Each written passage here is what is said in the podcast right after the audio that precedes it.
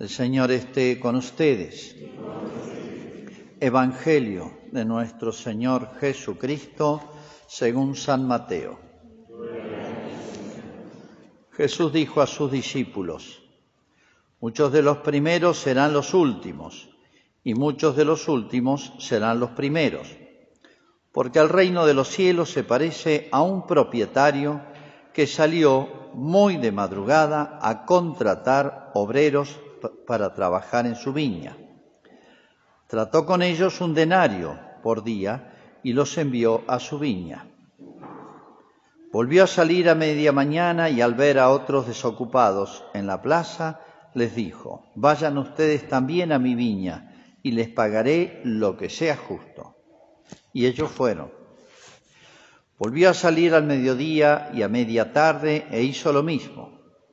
Al caer la tarde, salió de nuevo y encontrando todavía a otros, les dijo, ¿cómo se han quedado todo el día aquí sin hacer nada?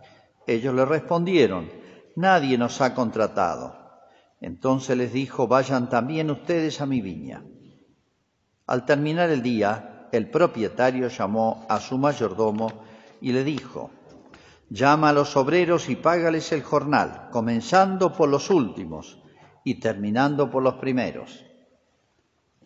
Fueron entonces los que habían llegado al caer la tarde y recibieron cada uno un denario.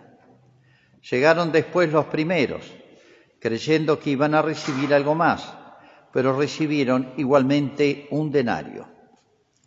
Y al recibirlo protestaban contra el propietario, diciendo, estos últimos trabajaron nada más que una hora y tú les das lo mismo que a nosotros, que hemos soportado el peso del trabajo y el calor durante toda la jornada?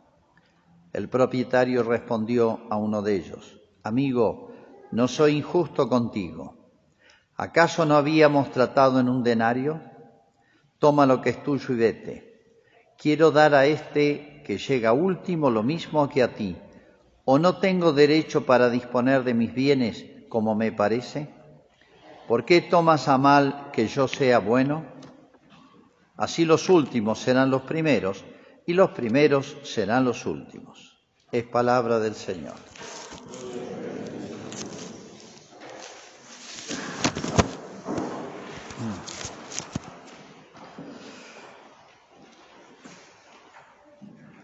Hay una, es un chiste de medio humor negro pero es así, una vez murió una persona que puede ser realidad también, ¿no? Murió una persona este, muy detestable, digamos. Y este, un, un, amigo se encuentra con el otro que lo conocía a esa persona y le dice, che, murió fulano, ha sido una persona muy mala. ¿Te acordaste de rezar por ella? No, no he rezado ni voy a rezar. ¿Pero por qué? Si está en el infierno, ya no, no le sirven las oraciones. Si está en el cielo, tampoco las necesita, pues ya está, ya llegó. Y si está sufriendo en el purgatorio, ahí quiero que esté, hasta el fin del mundo, sufriendo. Bueno, esto que a veces es el deseo de algunos, este, es lo que Cristo plantea en esta parábola, ¿no? Este, en el fondo es una cuestión de envidia, pero también es una cuestión de incomprensión de lo que podemos llamar la misericordia de Dios. Fíjense que en todas las parábolas hay como una idea central y en torno a eso hay otros temas que obviamente están dichos, están enseñados, ¿no? Vamos a ver acá, hay un tema como central, con el cual inicia la parábola, muchos de los primeros serán los últimos y los últimos primeros, y termina, los últimos serán primeros y los primeros serán los últimos. Es como el marco en el cual hay que interpretar esta, esta parábola. Pero vamos a explicar un poquito esta injusticia de parte de este, este dueño, este patrón, este propietario, que da la impresión de que obra medio a capricho, ¿eh? porque se me da la gana. ¿eh? Parece que es una cosa poco razonable lo que hace. Y ciertamente este, no es justo, parece, es el reproche que le hacen, ha sobrado injustamente. Primer tema que aparece acá en la parábola, sin la cual no se entiende, es que dice, el reino de los cielos se parece a un propietario a contratar obreros para trabajar su viña. Obviamente el propietario está hablando Jesús de Dios, de Dios su Padre. ¿eh? Está hablando de Dios. Como diciendo, primer tema que debe quedar claro es que Dios es el, Señor del universo. Señor del universo. ¿eh? Primer gran tema que de alguna manera eh, lo tenemos tan poco presente hoy. Y no solamente Señor del universo, sino que de alguna manera todos nosotros voluntaria o involuntariamente trabajamos para Él. Y fíjense, y llama a todos, salió distintas horas, como diciendo, este Señor del universo es justo porque a todos le pagó lo justo, a uno les pagó de más, pero a nadie de menos, eso sería injusticia. ¿eh? Entonces, primer gran tema, acá hay alguien que es dueño del universo, este universo que nos asombra, que nos admira, que nunca terminamos de conocerlo, y este Señor del universo este, necesita o quiere o nos ha dignificado llamándonos a trabajar para Él. Y este Señor del universo llama a todos, fíjense, sale a distintas horas, como diciendo, no quiero dejarlo a nadie sin incorporarlo a mi gran empresa. Una multi, esto sí que es una multinacional, super multiestelar es esta la empresa de este propietario, ¿no? Pero va a hablar, va a obrar con suma cordura, no solamente llamando a todos, invitando a todos, ¿no? Gran tema este que, bueno, de lo que hemos comentado muchas veces, pero que es un primer tema que está tan ausente del mundo de hoy y es ese ateísmo práctico, ¿no? Estudiar este mundo y sus leyes físicas, incluso las leyes eh, de, las conductas humanas, pero independiente del creador de todo esto. Y pensamos que con descubrir las leyes que rigen el universo, o la materia, o, los vegetales, o los animales, o las leyes físicas, creemos que lo explicamos todo con eso. No explicamos todo, no explicamos nada porque tenemos que explicar quién puso en este universo este orden y quién le puso esas leyes, desde un cuerpo físico, la ley de caída de los cuerpos, hasta las leyes de la naturaleza viva, vegetal, animal, etcétera, y mucho más humana, ¿no? Entonces, primera invitación, por así decir, de esta parábola de Cristo es que comprendamos que Dios es dueño y Señor, y hay uno solo y es dueño de todo. Como decía una santa, hay que dejar a Dios ser Dios. Segundo gran tema que está acá es que eh, nosotros todos somos obreros de su viña, estamos a su servicio, siervos inútiles somos, como dice en otro lugar de la Escritura. El, ser humano es criatura, siempre vamos a ser criaturas, y el margen de libertad, de, poder del hombre es, es, muy limitado. Somos tan pequeños frente a este universo. Fíjense las fuerzas de la naturaleza nomás. Viene un terremoto y se nos viene abajo todas las obras más gigantes del hombre.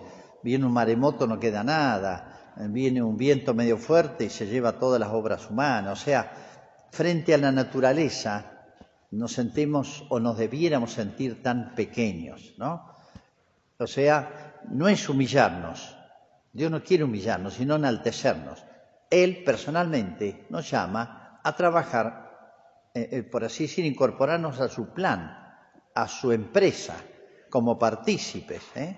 Así que es la gran dignidad que tiene el hombre. ¿no? Pero acá lo más sorprendente es esa, entre comillas, injusticia, esa injusticia de la que se le acusa. Fíjense que llama hasta el último momento. Unos trabajaron todo el día y otros unas horitas. pero llama a todos y los recompensa a todos, a todos les da lo que es justo, porque un denario era el, salario de un día de trabajo. Al primero arregló con él un denario y sí, era, era lo justo y le paga eso. Fíjense acá un detalle. Dios pide que nosotros hagamos algo, aunque hagamos poquito como los últimos, aunque hagamos muy poquito, pero es una constante en la pedagogía de Cristo. Recuerden la multiplicación de los panes, traigan lo que tengan. Unos panes y unos peces era nada. En la boda de Caná, ese gran milagro, llenen las tinajas. Podría haber hecho todo sin la necesidad de llenarlas de agua. Hagan algo. Acá también, a los últimos que llama, hagan algo. Trabajaron a lo mejor unos minutos, pero hagan algo, pongan algo. ¿eh? O sea, Dios siempre pide que nosotros pongamos todo lo nuestro. ¿eh? Somos obreros de su viña. Algo tenemos que hacer. Entonces es un llamado a que el hombre, todo lo que nos ha dado, las capacidades que tenemos, todos servimos para algo, todos podemos colaborar para algo, todos, por ser ser humanos nomás, todos valemos ¿eh? y todos podemos trabajar eficazmente, fructuosamente, por decirlo en otros términos, en el reino de Cristo, en su gran empresa, que no es una empresa productiva, sino es una empresa con unos fines mucho más altos, que es la redención. Pero aquí lo, llamativo es la injusticia de Jesús. Lo acusan de injusto. Pero en realidad, yo diría la suprajusticia de este patrón.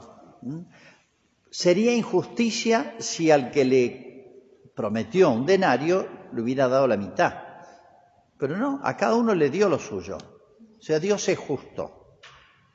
Pero Dios es desparejo.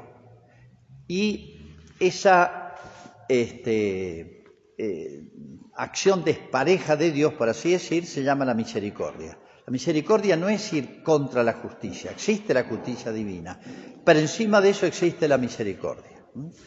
Ejemplos. Miren, el buen ladrón, no sabemos toda la historia de él, probablemente haya sido solamente ladrón, sino homicida y ha cometido infinidad de delitos desde mentira, deslealtades, soberbia, eh, bueno, tendría un, cúmulo de pecados. Para el Estado había un delito que merecía la pena de muerte. Pero es toda una vida mala, o sea, estaba endeudado con Dios. Y este hombre es como de los llamados a la hora, a la última hora a trabajar. ¿Qué ofreció en la viña del Señor? Y bueno, unos minutos o unas horas nomás realmente de padecimiento en la cruz. Obviamente lo han ayudado, la Virgen, San Juan, la María Magdalena estaban por ahí, pero fíjense, toda una vida mala en los últimos minutos la salva, por así decir, se ganó el cielo. El denario es el cielo, el denario que ofrece acá, es la eternidad. Y uno puede enojarse tal vez, eh, pero este hombre se convirtió al final y se ganó el cielo. Y yo llevo toda la vida, de chiquitito, hice la comunión, me bautizaron, este, he tratado de ir a misa, rezo, la peleé toda mi vida. Merezco muchísimo más. Miren, la misericordia de Dios, que es un acto de suprajusticia, o sea, no está debajo de la justicia, no es una injusticia, es una superjusticia de Dios. ¿eh?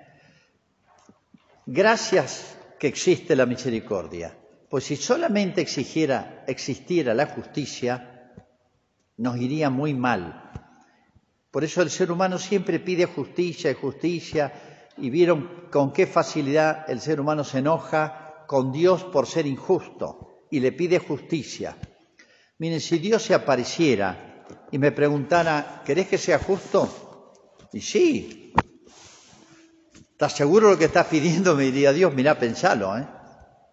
Si Dios solo fuera justo, no se salva nadie. ¿eh? La Virgen, San José y muy poquitos. ¿eh? Si Dios fuera solo justo. Nos tiene que hacer pensar esto como el, la parábola del domingo pasado, ¿no? Si Dios no fuera misericordioso, que nuestra vida está lleno de la misericordia de Dios, solamente en darnos tiempo, en darnos, este, dame tiempo y te lo pagaré todo, ¿recuerdan? Este, Dios es misericordioso por los cuatro costados y lo es con nosotros y lo es cada día. ¿Y qué sería de nosotros si no fuera así? Eh? Por eso, tanto eh, se ha hablado en la tradición cristiana de la misericordia de Dios. Se habla poco de la misericordia humana. Las leyes civiles tienen muy poco de misericordiosa. Las leyes penales, en todo caso, tienen de injustos. Y uno se indigna ante las injusticias que ocurren en la tierra. Y acá en la Argentina nos sobran casos, ¿eh? todos los días, en el más alto nivel. Pero eso son injusticias, no es misericordia. La, tradición cristiana había mm, incorporado en la legislación este, algunos rasgos de misericordia, que no es injusticia, que es lo que estamos viendo. Por ejemplo, en algunos países existe todavía para la Navidad, para la Pascua, como se hacía, ¿se acuerdan con Barrabás? Pero estaba incorporado los códigos penales, en las leyes civiles de los países, aquellos que ya estaban muy cerquita de cumplir su pena, por ser la Navidad o por ser la Pascua, eh, eh, quedar libres, o sea, conmutarles una partecita de la pena. Pero tenía una razón, un motivo, una motivación social muy alta, muy sublime, que es como un reflejo en las leyes humanas de la misericordia de Dios. Nada que ver con las injusticias que vemos todos los días en nuestro país y en el mundo, ¿no? Entonces, fíjense acá, lo que quiere resaltar es si yo con mis bienes hago lo que quiero, puedo hacer lo que quiero, no tengo derecho a disponer de mis bienes. Y, y esta frase tremenda, ¿por qué tomas a mal que yo sea bueno? ¿Por qué tomas a mal que yo sea bueno? Fíjense que en esta persona hipotética de la, de cuentito de la parábola se molesta, se enoja. ¿Qué es esto? ¿Qué es este enojo? Ante una, una acción buena desencadena un enojo. ¿No tendría que ser al revés? Y sí, esto es lo que se llama la envidia. Lo llama la envidia, que está en el corazón, en el fondo del corazón de todo ser humano. ¿eh? Consecuencias de esa enfermedad del alma que es el pecado original. Y está latente, está como escondida, y apenas tiene una ocasión aparece. ¿eh? Puede aparecer por las cosas más tontas, pero siempre la envidia es esa tristeza, ese enojo, esa molestia ante el bien del otro. Y uno dice, ¿cómo ante el bien del otro me voy a entristecer? ¿Cómo ante el bien del otro me voy a enojar? Que otro sea, tenga algo más o tenga algo que lo haga más, que sea más que yo, o que haya recibido más. Y sí, adentro del hombre hay como semillas o tendencias sanas, nobles, sublimes, grandísimas, y hay tendencias, inclinaciones bajas, que nos avergüenzan, pero en cualquier momento aparecen. Debemos estar siempre cuidándonos. Y fíjense, la misericordia de Dios, que es un gesto gigantesco, maravilloso, que, tiene que despertar en nosotros la alegría, la lógica, y sin embargo despierta algo malo. La culpa no es de Dios, la culpa no es de acá del, del propietario que está obrando mal. Si yo obré bien, le está diciendo, lo quiere hacer entrar en razón, ¿por qué tomas a mal? ¿Por qué nace una mala actitud nuestra, un reproche, de que yo sea bueno. La culpa no es entonces de acá el propietario, sino de, es como si Cristo estuviera diciendo, miren, adentro de ustedes, vigilen, tengan cuidado, porque pueden hacer cosas malas de adentro de ustedes, ¿no? Fíjense qué fácil es explotar la envidia, esas pasiones bajas es, muy difícil, sabemos todo, lo experimentamos, eh, educar a alguien o educarnos a nosotros mismos o crecer. ¿Cómo nos cuesta avanzar en hábitos, en costumbres, en virtudes? porque es cuesta arriba. Y qué fácil es despertar pasiones bajas en la sociedad. La envidia es una de las pasiones más explotadas y hoy se transforma en la sociedad en ideología. Es muy fácil despertar la envidia en la sociedad. Empezar a decir, mira, te están explotando, con verdades, medias verdades o grandes mentiras, como se hace. Te están explotando, que hay una gran injusticia, los otros se han avivado de vos, etcétera. Entonces, despertar las bajas pasiones en la sociedad para ser usadas ideológicamente y crear enfrentamientos entre grupos, clases sociales, etcétera, barriadas, profesionales, bueno, es lo que se suele llamar la dialéctica. Sembrar discordias en la ciudad es muy fácil, porque tocamos todo lo más fácil, las bajas pasiones. Fíjense en este ejemplo, se enoja, ¿eh? se enoja este, contra el propietario, que es una buena persona, que ha hecho una obra maravillosa en el pueblo, digamos, con, dándole trabajos a todos y pagándole justamente a todos, y todavía ha sido misericordioso con otros, y despierta enojos. Qué fácil es eh, tocar los bajos instintos, las bajas pasiones entre nosotros en la sociedad. Eso lo hace cualquiera. Y peor, cuando esa explotación de las bajas pasiones, con mentiras, con medias verdades, etcétera, se usa eh, como un bien y en beneficio de ciertos sectores, que es lo que estamos viendo hoy con la dialectización este, de nuestro pueblo, Ayer eran unos elementos, los estudiantes contra los profesores, los obreros contra los, este, eh, contra los propietarios, este, era el pueblo contra los gobernantes, etcétera. Hoy se, usan las barriadas, los pobres, los pueblos originarios, etcétera. Pero siempre sembrar cizaña, por así decir, en la sociedad para enfrentarla y que nos destrocemos entre nosotros.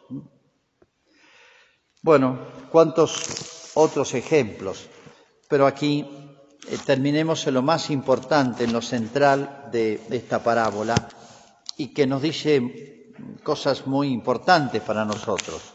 Y es esto, podemos definir al cristianismo, la vida cristiana, la tarea diaria, la vida cotidiana, los deberes de Estado, las cosas que tenemos que padecer, todo lo que tenemos que hacer, todo lo que llena la vida del hombre, pase lo que pase a nuestro alrededor, tenemos que interpretarla en clave de esta parábola. Estamos trabajando en la viña del Señor. Hay alguien que maneja todo, por más que hayan seres humanos que quieran manejar la, política, la patria, la economía, el mundo, todo lo que sea, pero hay alguien que está encima de todos ellos, el propietario, el que tiene la última palabra, todo es Dios. Entonces, todo lo que hagamos, no desperdiciemos nada, trabajemos para ese dueño, no para los dueños de la tierra, no trabajemos para patrones, por así decir, humanos. Nos van a fallar, eso sí. Trabajemos para el otro, que es justo y mucho más que eso, es misericordioso. Somos obreros y sintámonos y, y recordémoslos todos los días, en todas las cosas que hagamos, o padezcamos o vivamos, tengamos siempre esa intención en el corazón. Yo quiero trabajar para los planes de Dios, quiero trabajar para la viña del Señor.